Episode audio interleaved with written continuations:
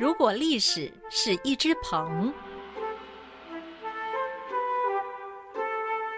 大家好，我是陈启鹏，很高兴来到好好听 FM，跟各位聊聊历史，耐人寻味。先前我们介绍过的暗器，大多都要事先准备，即便是随手可得的飞黄石，也还是要事前筛选准备。如果暗器能投掷后回收使用，那是不是就方便多了呢？于是就有人在暗器后面加一条能回收用的绳索，而这类的暗器也被称为锁击类暗器。其中最具代表性的就是流星锤喽。这个流星锤也称为飞锤。最早是起源于远古生明的狩猎工具飞石索。这种飞石索是将两块石头装在用藤蔓串起的兜套里，打猎时甩出去。一来可以用藤蔓缠住野兽，妨碍其行动；二来则是用石球攻击野兽要害，便于抓捕。不要小看这种飞石索哦。看起来虽然简陋，却可以大大提高捕捉野兽的效率。而这种飞石索进入铁器时代之后，人们将石球取代为铁球，将藤蔓改为铁链，这个飞石索也就正式蜕变为流星锤了。什么时候成为暗器的，我们不得而知。但是，成为有杀伤力的武器，应该是要到隋唐时代以后，因为在《隋唐演义》之中曾提到，尉迟恭的夫人黑素梅使用的武器就是流星锤。曾经在一次对战之中，黑素梅脚踏白马，手轮双球流星锤，一个人就打趴了五十多个士兵。堪称是以一敌百啊！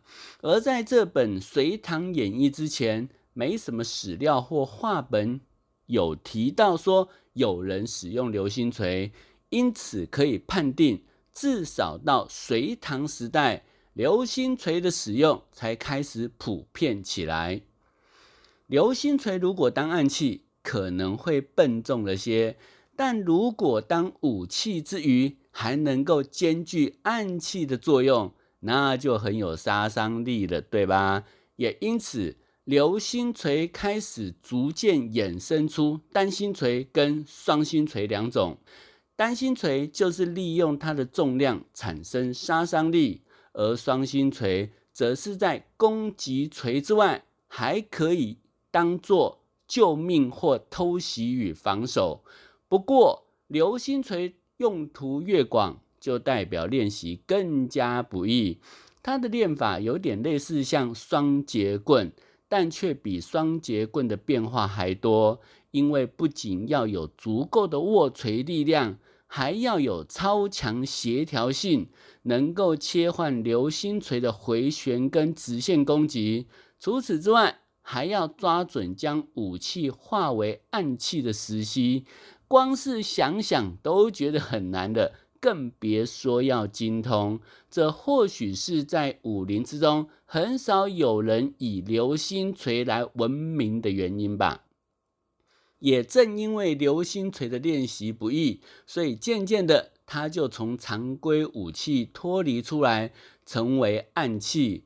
然而，流星锤暗器化之后，用途就更加缩小了，而使用的人越来越少。倒是有一种新的使用方式应运而生。什么样的新方式呢？那就是街头卖艺喽。因为流星锤的招式繁多，动作复杂，还具有一定的艺术感，所以宋朝以后。流星锤成为民间卖艺最具观赏性的活动之一，很多人拜师学艺，为的不是习武，而是要以此卖艺赚钱。也因为观赏需求，所以流星锤的形态也因此被变化的更加丰富多样，像是锤头由多面体。变为是椭圆形，而整个形态也进一步改良，创造出新的武器。所以据说后来的狼牙锤、铁莲花等兵器，都是基于流星锤所发展出来的新模样。讲到铁莲花，各位可能比较陌生，它的外形就像含苞待放的莲花。不过身上绑着一根绳索，暗藏机关。一旦铁莲花脱离绳索，就会启动机关，从含苞待放变成是鲜花怒放。而铁莲花的花瓣锋利异常，就算敌人眼明手快，能够接到，也必然被利刃划伤，防不胜防。万一上头还淬上毒药，那就可以见血封喉，堪称是凶狠无比呀。那讲到这边，大家一定很好奇，这种铁莲花到底是怎么来的啊？相传这种铁莲花是明代一位巧匠所造，这个巧匠名叫周和。那周和虽是铁匠，但也练过武，他结合自己的专业与武学，竭尽心力。创造出这种独特的暗器，命名为铁莲花。他将铁莲花视为是传家之宝，除了秘不示人，还规定传子不传婿。就这样一路传到清代周尚德这一代，因为周尚德没有子女，不得已将铁莲花传给陆氏弟子等五人。之所以选择这五人，是因为他们都是有道君子，不会滥用暗器。后来这五人又将铁莲花传给同样不会为非作歹的弟子，因为学的人多了，所以铁莲花之名才普遍全国。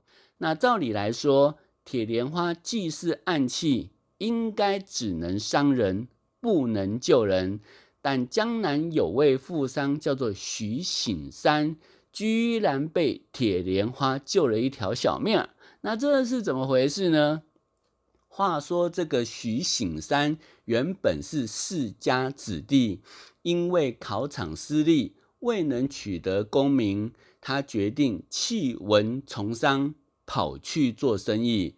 那有鉴于江湖险恶嘛，所以他决定拜师学艺。来学得一技之长防身，而他拜的这位老师正好就是铁莲花传人。这个师傅看他心性颇佳，不仅武艺倾心相授，还把独门暗器铁莲花也传授给他。而徐醒山也善聪明，学了三年就尽得真传，后来以此行走江湖做生意。没有几年，就累积了不少财富。有一年年底，他带着做生意得到的大笔重金，自北南归，不料半途却误入深山。眼看即将天黑，正不知道该到哪里下榻之时，突然看到有位老人骑马经过，他赶紧拦住老人，问说：“哪里有旅店可以下榻？”老人笑着对他说：“最近的旅店要迟去二十里，你是来不及在天黑之前到了。这样好了，我家就在不远处，还有空房间，你就过来住上一宿，明天再上路不迟。”那既然有人愿意伸出援手，徐醒山当然是感激莫名，于是跟着老人到他家。不过他到了老人家之后，却看到几个不太寻常的地方：一来是房间多到出乎意料；二来是出入的人都是壮汉，而且见到老人都拱手为礼。这就让徐醒山觉得好奇了。他问了老人是什么样的显贵身份。老人笑而不答，几句话带过。那徐醒山认为说，老人可能别有苦衷，也没有过问。饱餐一顿之后，就呼呼大睡了。到了半夜醒来，徐醒山突然发现自己双手双脚被绑起来，这才发现自己应该是误入贼窝。他隐约听到众人在讨论说该如何处置他。有人是说干脆杀了灭口，那也有人说啊，只要丢到荒郊野外给豺狼吃就好。正在大家争论不已、莫衷一是之时，老人说话了哦。他说：“先搜搜身上。”看有没有藏着的金银珠宝。那众人听了，赶紧一涌而上来搜身，搜到他密藏在身上的铁莲花。那老人看了之后，惊讶的说：“哎，此人必是我们中人才有此物。”于是他赶紧详细问徐醒山的师承。